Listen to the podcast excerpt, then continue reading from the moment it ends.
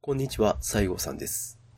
今回は127回の続きでございます。えー127回をお聞きでない方は、先にそちらからお聞きください。と思いましたが、まあ、今回に限り、どっちでもいいです。はい。お役に立つ内容は全くありませんので、一定の覚悟を持ってお聞きください。よろしくお願いします。どうぞ。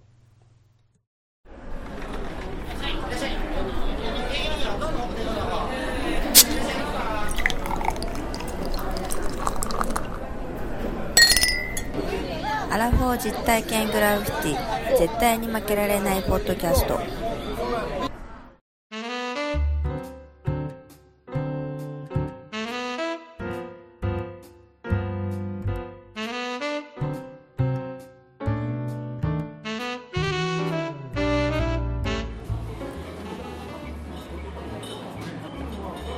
さ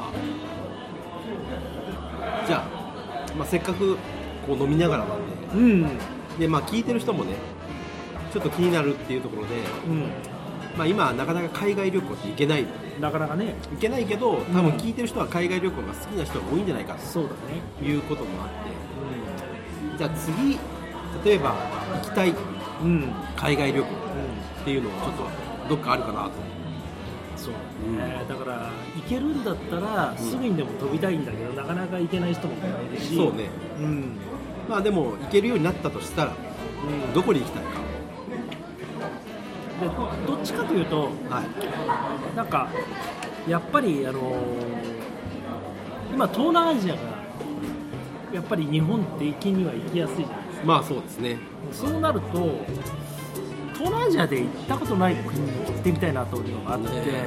いっぱいありますけどねでもあの普段行くっつったらタイとかベトナムってのがまあ定番じゃないですか、まあ、あとは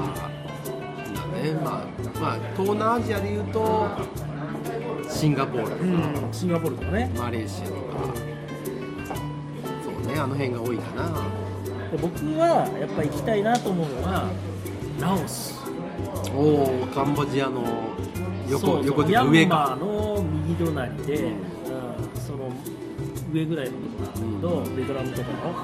のあそこ行ったことないじゃんほんで例えばはいありがとうございますラオスうんで過去にね、まあ、古い話なんだけど、あの高野照子さんっていう OL のトラベラーがいて有給をがっつり取って世界を旅してる人がいて、はいその人の本が結構出てるのね、うんあんまり行かないとこ行こうよカリブ海だったらあのキューバとかうんなるほどね旅して紹介してキュるーバうんその人の本を読んだ時にラオスに恋しておー恋するララオスかなこいつラオスあどっちかちょっと忘れたけど、その本を読んだ時に恋をするわけまあいいおおばちゃんなんだけど、はまあ失礼なんだけどはいやっぱ海外旅行で言うと、まあやっぱ結婚してない女性だとかだったらモテたりすることもあるじゃないまあまあねまあ俺たちが行ったとして別にそんなねないんだろうけど知らない土地に行って新しい文化に触れてそれでそこでなんかあのいろんな人と喋りたいとで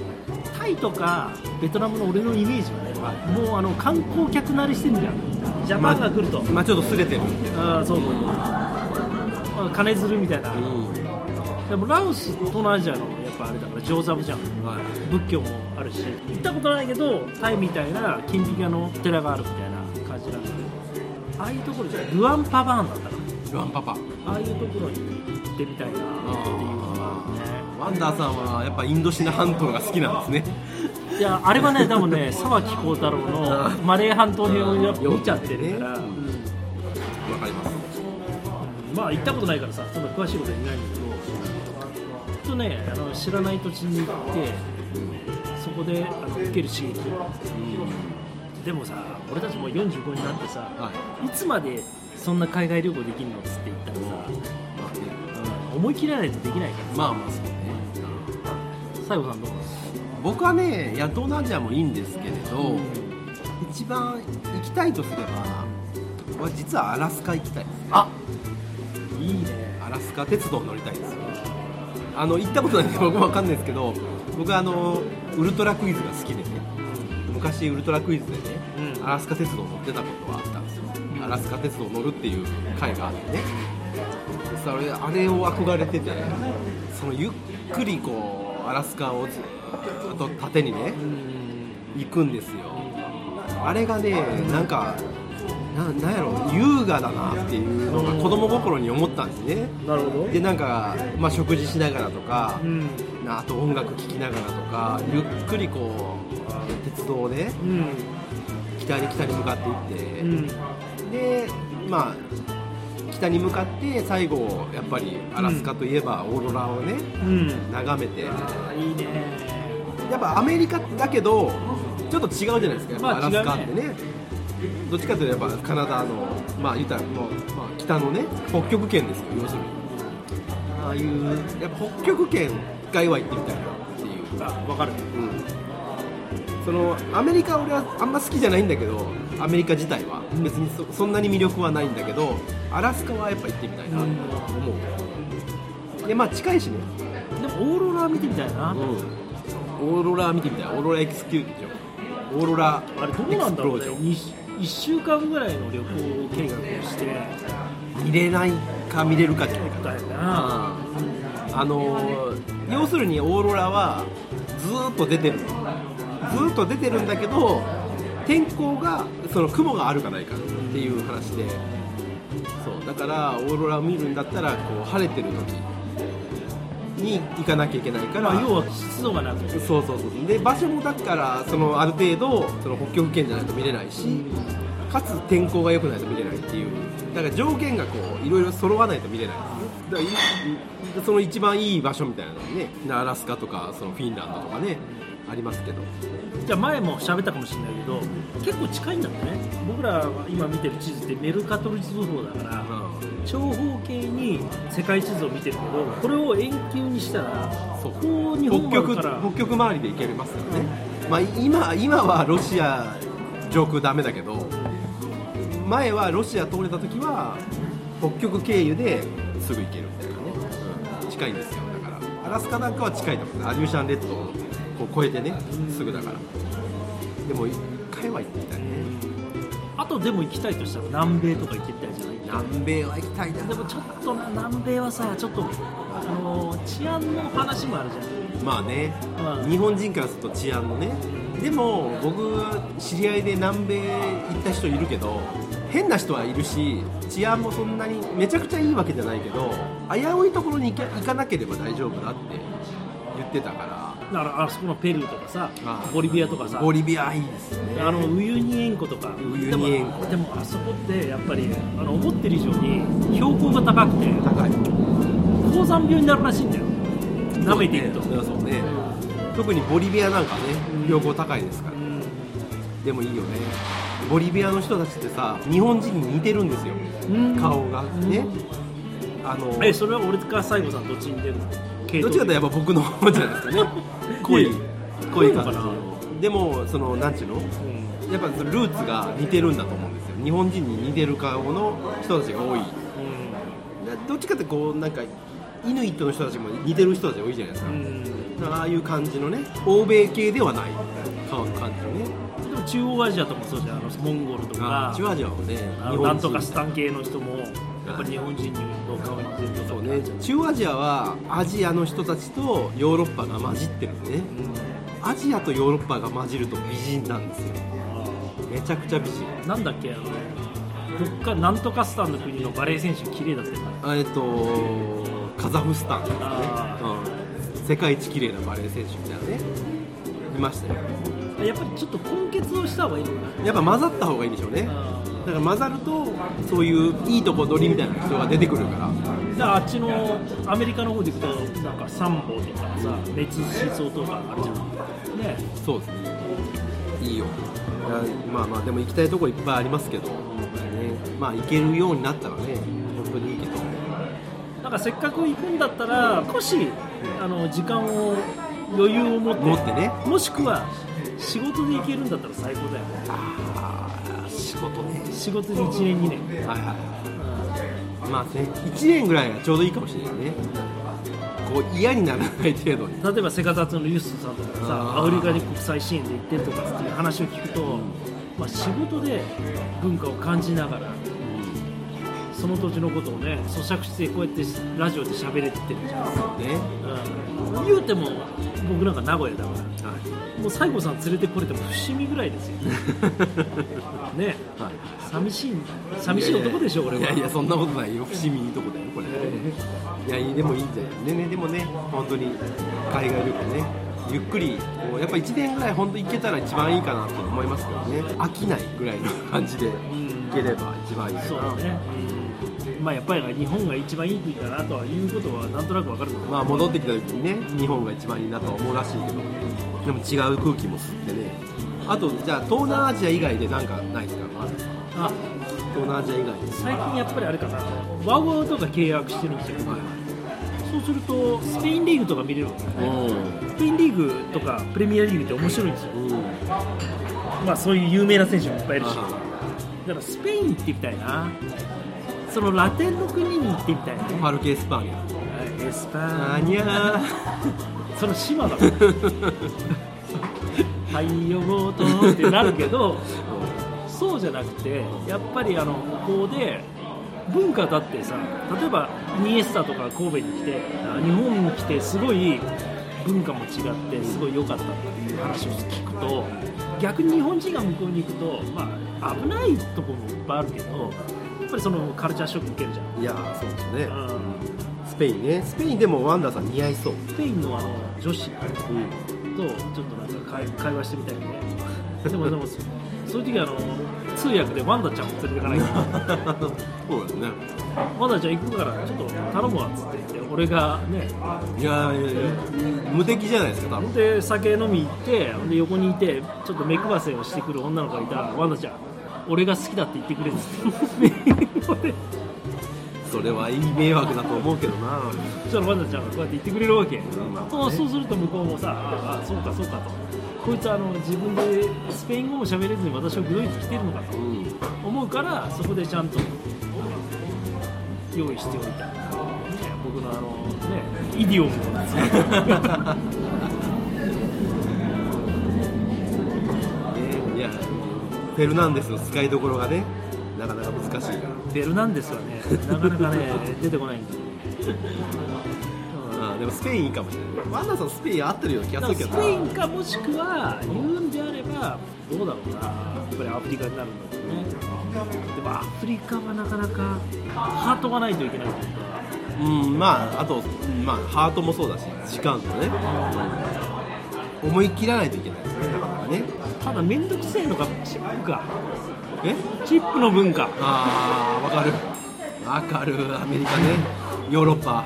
ヨーロッパ、ねオーストラリアねタイでもそうじゃん安いホテル泊まんだよ男2人で行ってさで友達がさなんか何バーツか知らないけどさベッドメイキングのためにさベッドの上に金置いたんだけどさ友達が置いたんだけど俺いいやっつって言ってさ、うんそのまま行ったらさ俺のとこでくしゃくしゃってなってうんだそうだよ腹立つよねダメだねチップがなくてくしゃくしゃってやられるのは分かるけど SDGs でとかって言われ るとなんかエコ清掃っていうのどうなんさああれ腹立つわあなんかやらなくていいやつうねんそうそうそうあれも結局さそういう環境のね環境 SDGs をこう後ろに立てておいてそうねかかこつけてそうそうそうだったらやらなくていいでしょっていうあコロナも陥ったんでこれも行くべきですよねあ行くべきワンダさんでもあれじゃないですかえっと中米カリブ海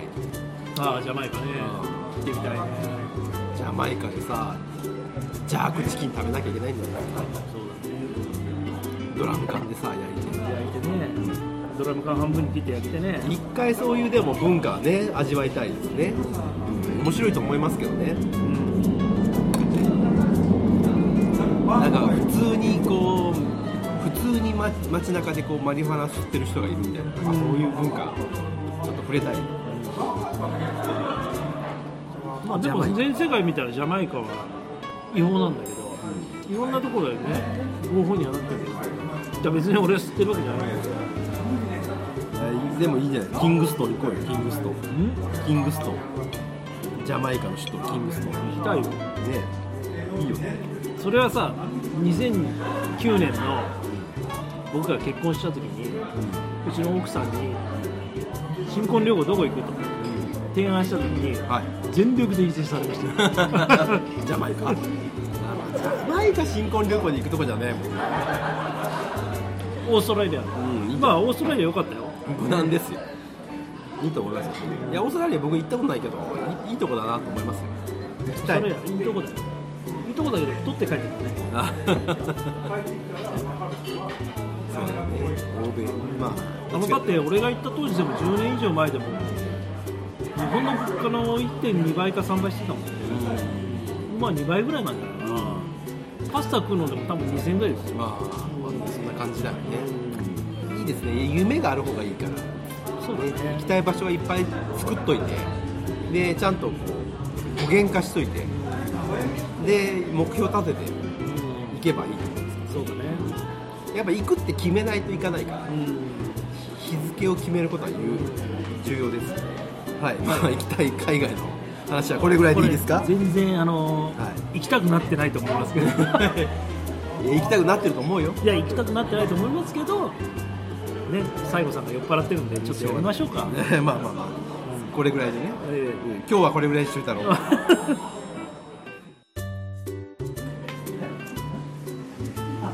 旅行どこ行くの3月に知多に行きたいなう知多半島知多半島に憧れがあるんですよんなんで昔からだって知るに多いだよ勉強になりそうじそうだね知ることが多いゃんでもあのなんかこう南の方にこう行くってこう出てる半島に行きたい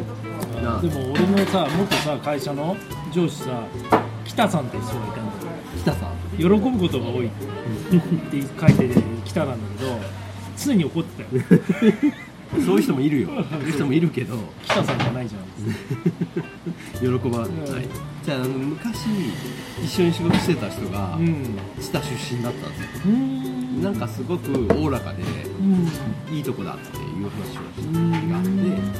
じゃあ知多行こうかな行ってみたいなと思ってずーっと思ってたんですけどねそれ家族旅行で行こうそうそうでで本当2020年ぐらいの時に行こうと思ってたけど、はいはいはい行こうと思っててコロナになったかああそっかそっから宿側が来なくていいですみたいな感じだったからう一回中止してんうんでもまあやっぱ行きたいよねって言ってうん子供が幼稚園入るからうんその前にうん平日で行けるからうん行こうかなと思って3月頃にちょっと行ってみたいなとほうほうほうっていう計画をしてる宿は取ったんですかまだ何も行こうという日付を決めただけで車で行くの車じゃないと厳しいあなだいやいやその名古屋まで来て名古屋からまあレンタカいや名古屋まで来るんだったら名鉄電車であの知多まで行ったらいいーまあまあまあそのなんか最寄りでレンタカー借りてみたいなそうそっちの方がいいまあまあレンタカーは借りると思うけどレンタカー借りるんだったら近くまで行った方がいい知多市と知多半島とちょっと違うよね場所がね、どこ行くかだねでも日間賀島でしょこれタコひまかじこれ日間賀島のタコじゃないいやそれは分かんないいやそうだよ多分知多半島の端っこの方でしょ、室崎港からフィリーで行くのうん、で車をその室崎港ってところに止めてで島に渡るんだよねこれこれここら辺までね名鉄電車通ってんだよあだいや島があるあるなとは思ってたんですよ、日間賀島と篠島っていう島に行けるこの3月だったらいやフグ食えるかなこの日間賀のフグは全部山口に行くんだうん有名だから下関に行くんだけどここはタコの島だからこうタコがいっぱいいてタコ有名うまあ民宿みたいなのがあるのかんな民宿みたいなのもあるからまあ安いところだったら安いよ高いところは高いけどご飯をどこにするかだね、まあ、やっぱり旅館の方が楽だから旅館にしちゃうと結構するのかもしれない、まあでもせっかく行くんだったら日間賀島はね知多半島の先っぽからこうこれでしょそうそうそうそうこう知多半島のそのねこれがあのあ渥美半島だからここら辺があの外海のところでサーフィンとかみんなする伊良湖岬とか伊良湖岬ね伊良湖岬でここの橋とうん伊良湖岬の橋とこう行ったら鳥羽につながる、はいはいはまあ、鳥羽までねこう い伊良湖岬水曜どうでしょうね有名な伊良湖岬知らんけどね伊良湖岬有名な漁場があってタコがすごいのうーんタコのもうこのタコの島なのタコの島まさにまさにこれだタコの島ってひまか島ってタコって入れるとすぐにほら有名なの画像がこうしたらこれタコの島だタコだ今勝ちこれへーですごいねひまか島に何回か行ったことあるんだけど、うんこの寸胴のはい鍋にはいはい生とかあるじゃんあれをこのままバーンと入れるんだ入れてこのまま出てくるうんタコのこの姿のまま俺言われたのは当時タコのね手先ちょっとあの汚れてるから、はいそこは食わないようにうんこう切ってハサミでうんで上からこうかぶりつけてこへこを切ってかぶりつけてこえへういうのがあのひまが島のタコで丸ゆで有名なんだなんていうの食感がすごい、んいいとねのと魚も美味しいようんやっぱり魚も美味しい、うん、うん冬の時期のフグが有名これテッサーテッピ行ってみたいねあなた暇かいやいやい暇、や面白いよいいですういいねいやいやん、まあでもね山口の出身だからなかなか知多半島に行くこともないだろうしないなまあ名古屋でもいいんだけど名古屋でさうん、うん子供がなかなかこう遊ぶって言っても、うんまああるあるけど、うん、まあ、それは大阪でも行けるじゃんみたいなそうだなねっちゃうからうんやっぱり海をこう生かしたところに行きたいなひまか島ね予約してタコ食えるんだったらタコタコじゃなくてあのフグ食えるんだったらフグ食ってきてほしいなまあ山口の人も今難しいけどそれ美味しいと思うからうん魚も全部うまかったよああいいいいですねねじゃあ楽しんでそうね下半い分やいや行きたいですまたあの感想を聞かせていやいやい本ただけますでしょうか当はいね行きたい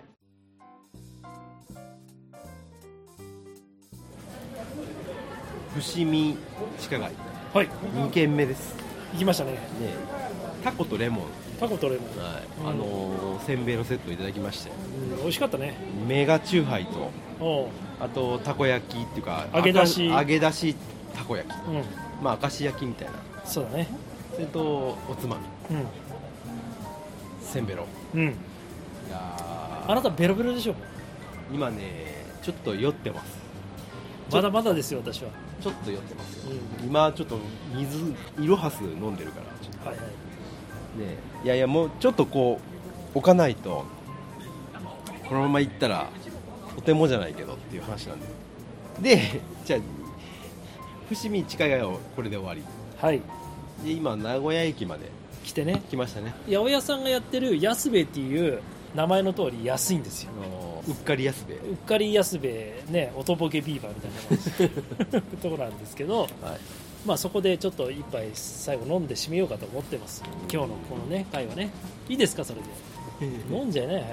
早くいや変わんねえよもう変わる変わるだい全然違うよやらせてくれよちょっと酔ってんだよこでどうでした伏見地下街雰囲気はれよかったよかっためちゃ良かったですあこんなとこあるんだみたいな感じだねあだからその大阪とはちょっと違うーあ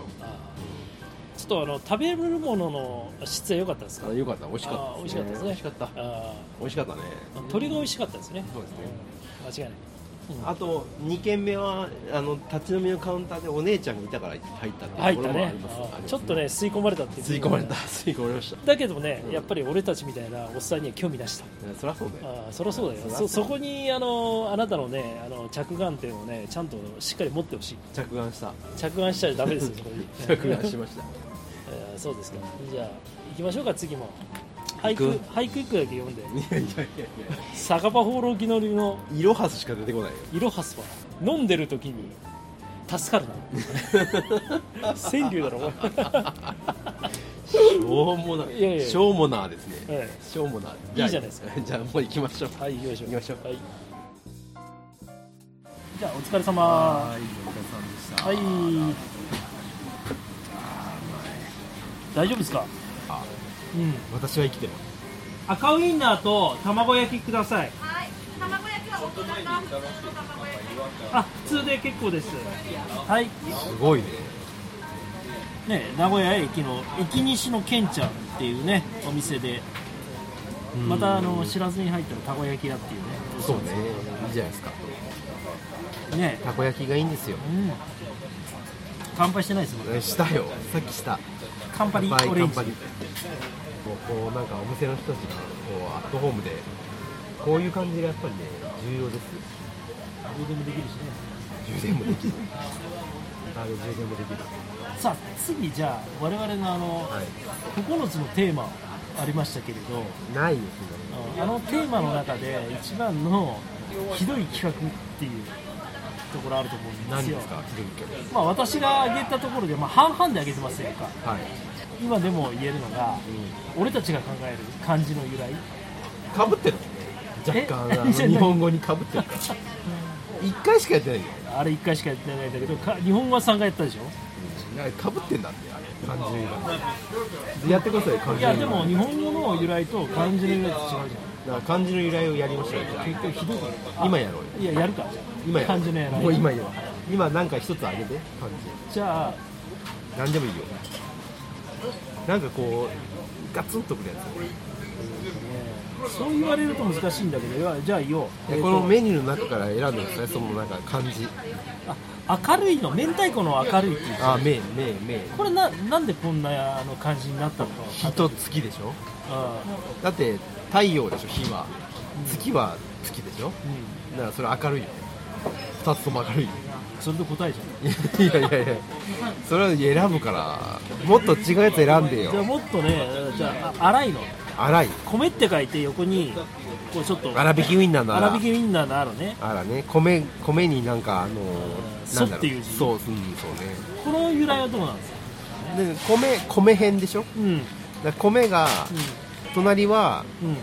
えーあの象形文字というかあの何かを表してるんですよいやいや証券無事はエジプトやろ 何かを表してるだから、あの漢字というよりかその図形図柄で何かを表してる、だから米をなんかこう荒々しく荒々しくうんうん米をさ精米するじゃないですかであのこう稲からん米を取り出す時にさ、うんこのだ歯だからこの企画できなかっ歯と歯の間を通すなんあれなんちゅうのあのこうこうこそぐやつと たわかるよわかるわか熊手みたいなやつでさうんこうとそれをるうんやってる姿、あーが粗いあら粗い荒いこの語源は粗い感じだから米を白米にする前に荒々しく米だけを取ったなるほどそういう状態を表すのがこの「荒」っていう感じちょもう一個ぐらい行こうよこれあるよもう一個なんかもうちょっともうちょっ となんかもう一個いてもう一個滑ってるからもう一個行ってなんかまだあるでしょじゃああのね女にやっこの女にまたとか言ってこの字あるけどはいはい女にまたはいはいはいやっこねやっこの冷ややっこのやっ冷ややっここのやっこ女またね女またやっこっていうのはさあのやっつこって低く見てる相手を見てるうんだけどこれ豆腐のこと言ってるからさ冷たい豆腐のこと言ってるじゃんやっこうんやっこさんってでもさやっこさんって言うじゃん言うねやっこさんああ言うたらあの男の人のことをやっこさんって言うじゃんうんでやっこさんっていう時は、うんあの落語なんかでやっこさんっていう時は相手を下に見てるあのやっこさんはねみたいな、あーなるほどねうん、だから下に見てるという意味でそういう字をあてがってるんだと思うんだけど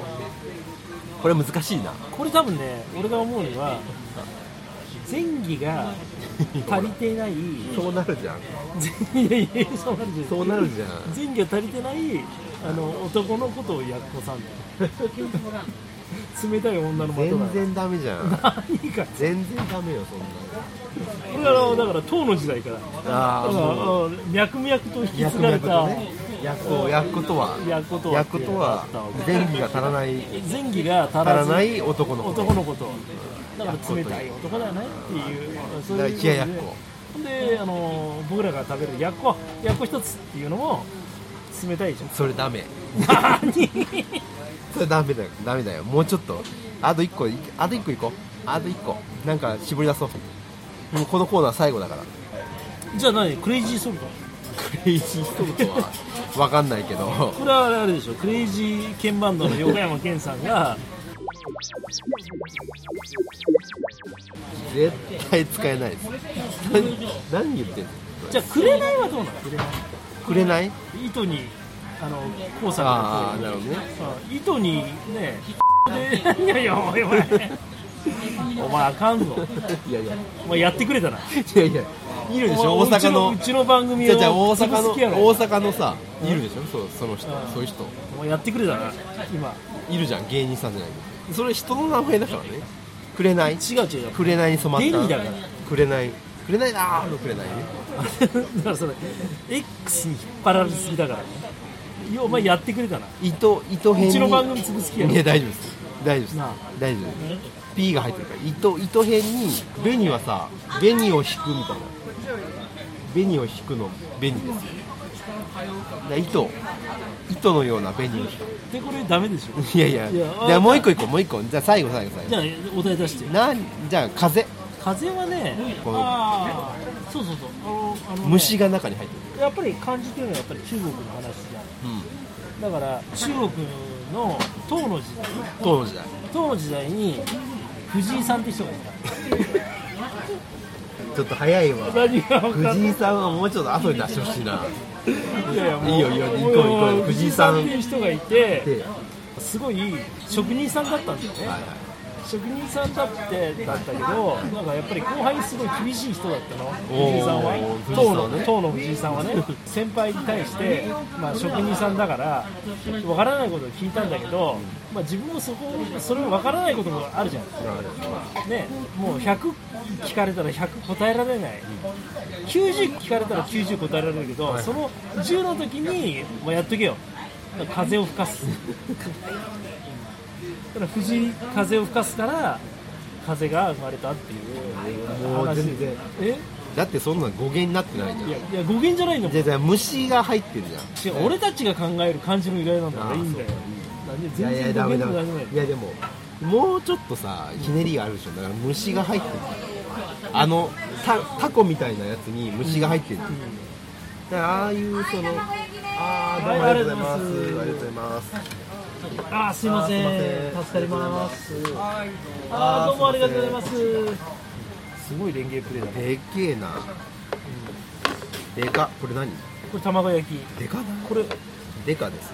そういう分かるそういうことありあーすいませんありがとうございますタコさんウインナー来ましたかわいいこれ卵ね卵の語源は卵の語源、卵は2つあるじゃん卵ってあの卵っていう字あとーうん、ランあのランのの方王だ子に点がつくランはラン卵ねあれは完全に人体の卵ということあれはあの字はだって形がそうだもんあそうだって形がそうじゃない卵なのランは何から始まったかっていうと唐の時代に唐の唐の時代好きだ鈴木さんがいて、あ鈴木さんうん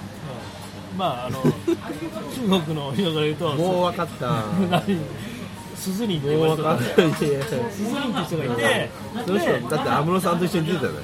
あのだから唐の時代にポンキッキーズって言われてたんですよないわえ今季いつ当の時代ポンキッキーズっていうのに出てて誰やまあいろいろあのぬいぐるみもかぶってたんだけどかぶってたうんネズミの格好してたそうそうネズミの格好もしてたんだけど爆笑問題で一緒に出てたそうそう出てたんだけど爆注問題ですたま卵を見た時に自分とねペアリングしちゃったんだ Bluetooth で自分のことをランって呼び出して で鈴木さんがもうスズリンランランっていう名前だったっていう話もう絶対使えんやんこんなのいやいや大丈夫いやもう一個行こうなんかないの軽いお手軽の軽い軽いね、車編に股につきまた土ね卑猥な言葉しか出てこないですよ車車っていうのは今の自動車ではなくて、車輪がついてる馬車だよね馬車のあの後ろの人を乗せるところを表してると思うんですよ、でそれに股に土でしょで軽いだからあ分かった馬車に乗りますでその人は軽い体重が軽い、だから馬車が跳ねた時にそのもうピョーンと飛んでいっちゃう、で飛んでいっちゃって地べたにこう股からをこう開脚で股からこう落ちたりなだるから土がつくほどなるほでなんか軽い人は股から土に落ちるから軽いどまあまあまあどうですかいいじゃないですかまあいや今のはねちょっとあの浅いね浅い弱い弱い弱い僕がこれを解説するとはいやっぱり土ってのはもともとよく考えてみたらね水をねよく吸収するんですよだから水分を吸収するんで、でやっぱりその土をこう股の下に置くことによって土を股の下にん置くことによって、あのよってですよそこに車というねはいこれは何でかっていうと、はい車というのは古い人から言えば自動化えまあそういうあの原動機がついてたはいはいはりいするけどやらなくても自動で水分を含んでくれるっていうことだからだからあのまあ言い換えれば からこの軽いってことが生まれましダメじゃないたダメじゃんダメじゃない使えない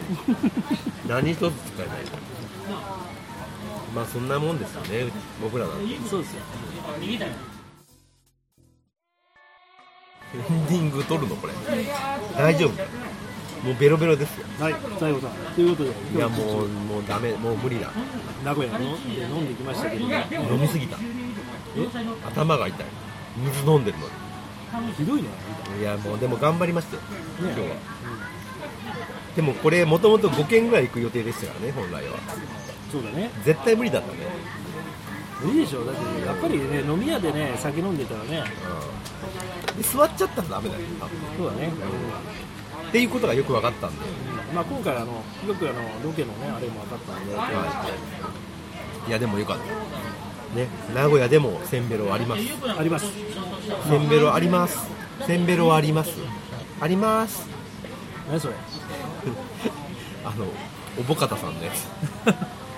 タッフ細胞のやつねスタッフ細胞のやつスタッフ細胞はあります 今の令和の声知らへんだよいやいやいやそんなに前でもないよスタッフ細胞はありますないですせんべろもありますということで名古屋まあ今日は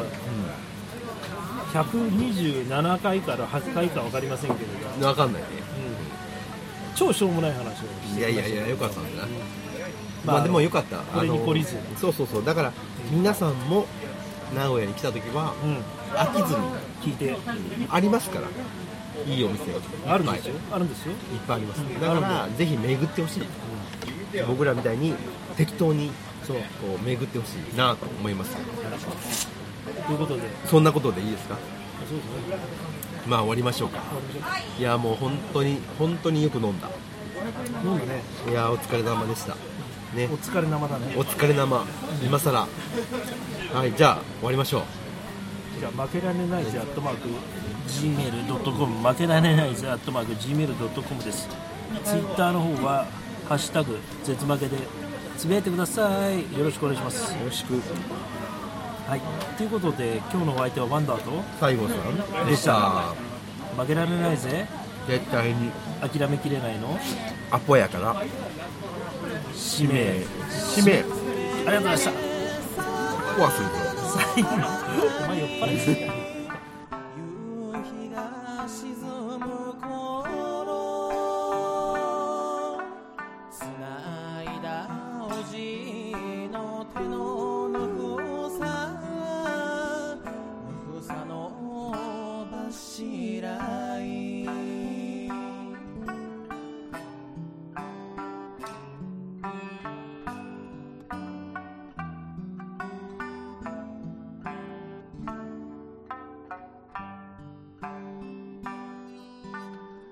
月の明かりに照らされて響く三振と食い茶お通り島の夜島の夜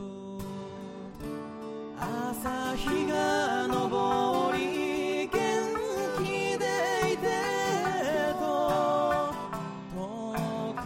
なる姿手を振る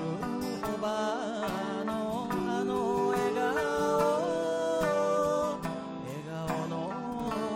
しないいつまでも変わるなよこの島の景色